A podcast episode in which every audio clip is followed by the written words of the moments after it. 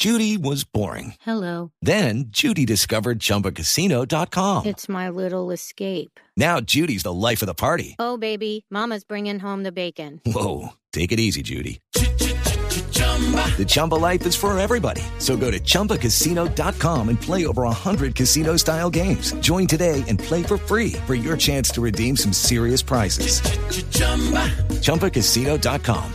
No purchase necessary. Void where prohibited by law. 18 plus terms and conditions apply. See website for details. El sector agrario es el de mayor evasión de pago de impuestos y aportes a fondos para fiscales. De acuerdo con las autoridades, el recaudo actual del campo debería ser 50 veces mayor, teniendo en cuenta su importancia dentro del Producto Interno Bruto de la economía colombiana. La noticia con Julián Calderón.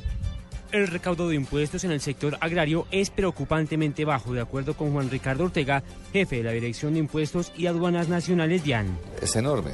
El total del recaudo por sector agrícola es de 270 mil millones de pesos el año pasado, de un recaudo de 104 billones. Y si usted mira el tamaño del agro el Producto Interno Bruto, usted debería recaudar por lo menos un 10%, es decir, 10 billones. Eso le da una idea de... Y eso que en, toda la economía de evasión. Entonces, ante la evasión de todo el mundo, la del sector agrícola es particularmente alta. El director de la DIAN considera que por falta de conocimiento, falta de presencia de las autoridades tributarias como la misma DIAN, por la prevalencia de una cultura de la evasión y las secuelas de extorsiones y vacunas aplicadas por grupos al margen de la ley durante años, es que la evasión en el campo colombiano es tan alta. Ortega, quien dejará su cargo al finalizar la semana, considera que este es uno de los retos más grandes que le queda a la DIAN, entidad que durante su gestión multiplicó el recaudo tributario, principalmente gracias a la lucha contra la evasión de impuestos. Julián Calderón, Blue Radio.